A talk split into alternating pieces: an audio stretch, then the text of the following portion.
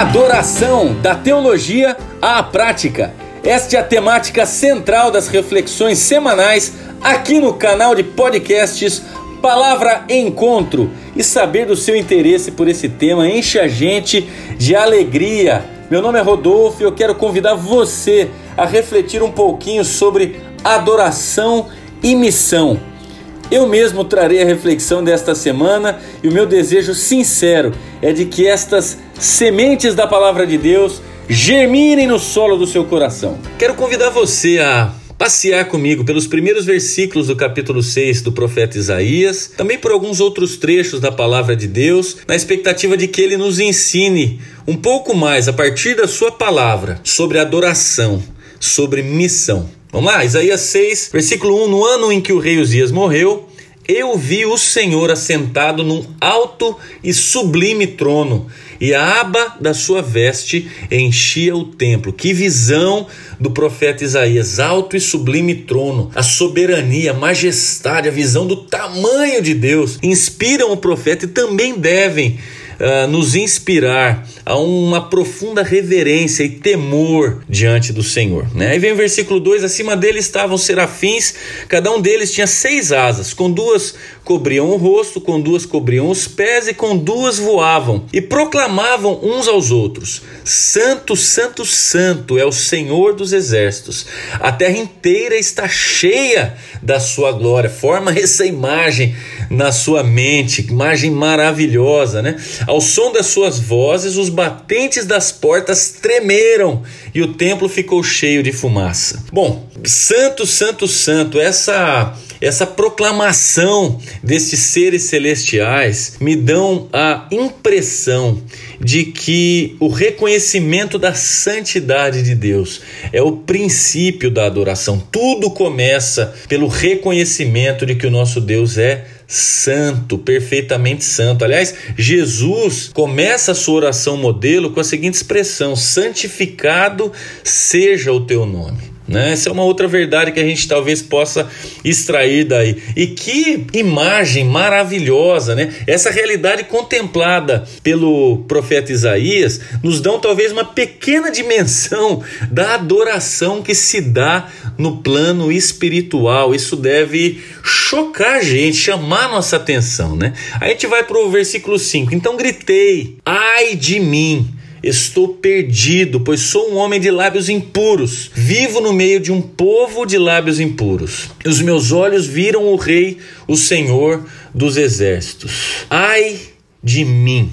Um grito da alma de quem tem contato com a santidade de Deus e se vê inadequado, se vê pecador, indigno. Ai de mim diante da santidade de Deus. E eu deixo a pergunta para a gente: quando foi o nosso último ai de mim? Talvez tenha sido na última oportunidade em que tivemos um contato mais próximo de Deus. Na última oportunidade em que nos aproximamos um pouco mais da santidade de Deus. Como precisamos de muito mais ai de mim. Olha só, Jó 42: Meus ouvidos já tinham ouvido a teu respeito, mas agora os meus olhos te viram. Por isso menosprezo a mim mesmo e me arrependo no pó e na cinza. Eis aqui o ai de mim de Jó. Em Lucas 5, né, aquela, aquela passagem quando Simão Pedro viu tudo aquilo que aconteceu na pesca maravilhosa, ele prostrou-se aos pés de Jesus e disse: Afasta-te de mim, Senhor, porque sou um homem pecador, estamos aqui diante do ai de mim de Pedro. Né? Quando foi o seu último ai de mim? Queria chamar também a nossa atenção para a postura de Pedro.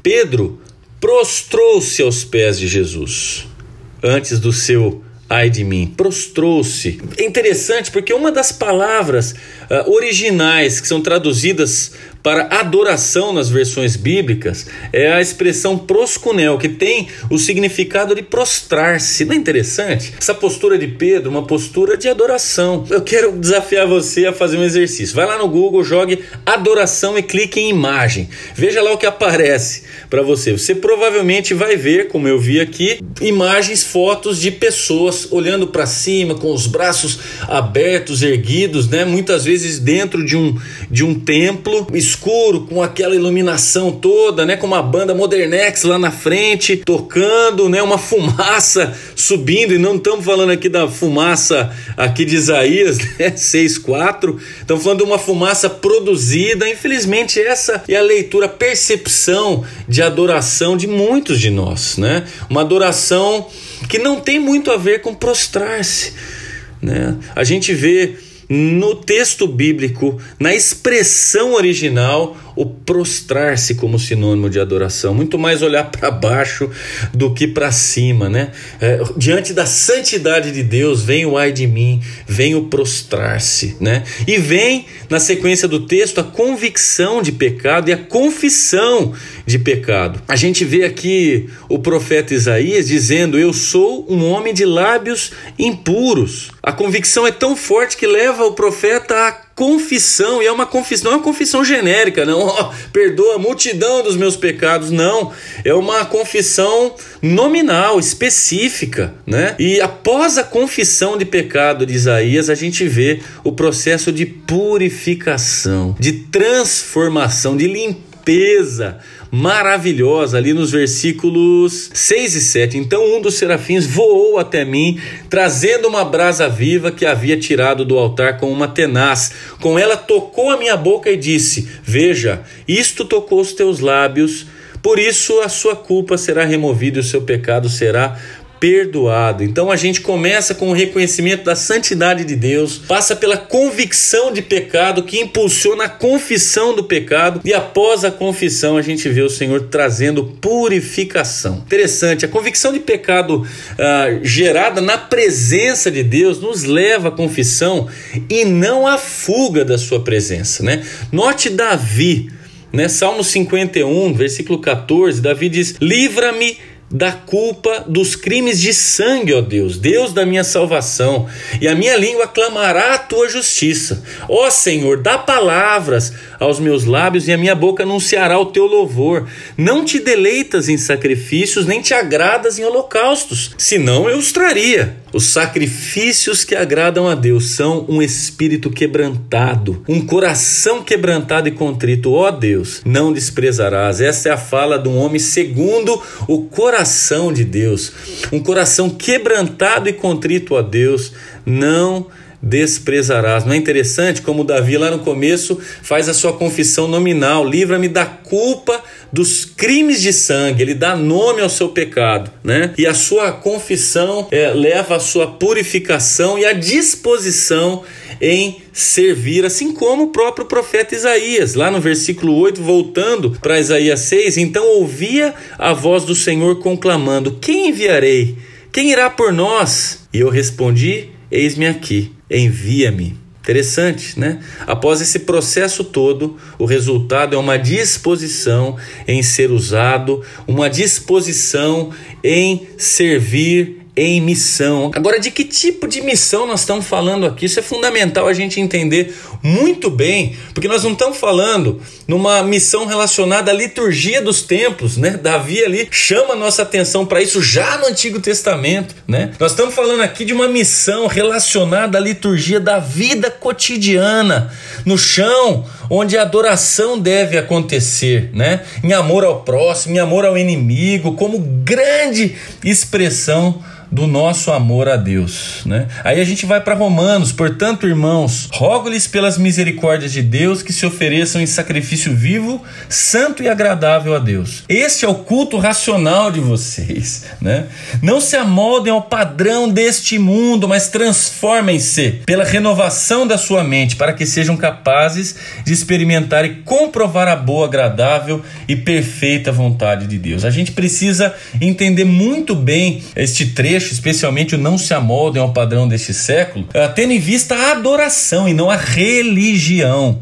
Porque se a nossa espiritualidade for muito religiosa, né, mais relacionada à liturgia do templo do que à liturgia da própria vida, a gente corre sério risco de interpretar isto, essa, essa orientação, como algo que nos afasta de todos e de tudo aquilo que não tem a ver com a nossa religião. E aí, ao invés de amar, a gente passa a julgar as pessoas ambientes, né? E a gente passa a exercer a fé do afastamento, completamente diferente daquilo que Jesus espera de nós e nos orienta, né? Agora, se a nossa espiritualidade for orientada pela liturgia da vida cristã, ah, aí nós vamos compreender que o mundo ao qual nós não devemos nos amoldar não é aquele mundo que está do lado de fora da igreja, mas é o mundo que está dentro de nós, é o nosso lado pecaminoso, sabe? Aquela, aquela nossa face que não sabe amar, que não sabe respeitar, que não consegue perdoar, não consegue servir, que é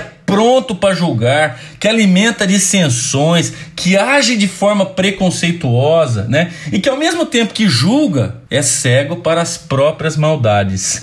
Como Jesus também chama a nossa atenção ali no Sermão do Monte. Nós não devemos nos acomodar, nos amoldar a este mundo. Em lugar disso, devemos nos inspirar em Deus e nos amoldar ao reino que veio na nossa direção e nos alcançou né? De modo que a gente pode compreender, fazer uma leitura renovada, transformada e reagir de modo diferente à vida.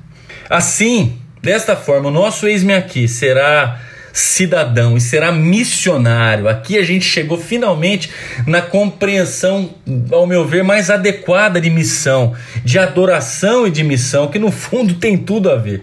Né? O eis-me aqui cidadão e o eis-me aqui missionário, porque assim a gente cumpre o nosso papel no reino dos homens e também no reino de Deus. Muito mais do que falar acerca do evangelho, nós passaremos a viver o Evangelho, muito mais do que arrastar gente para a igreja, trazer as pessoas para o templo, nós levaremos Deus às pessoas. Adoração que nos impulsiona a missão que Deus nos abençoe. Clareia a estrada.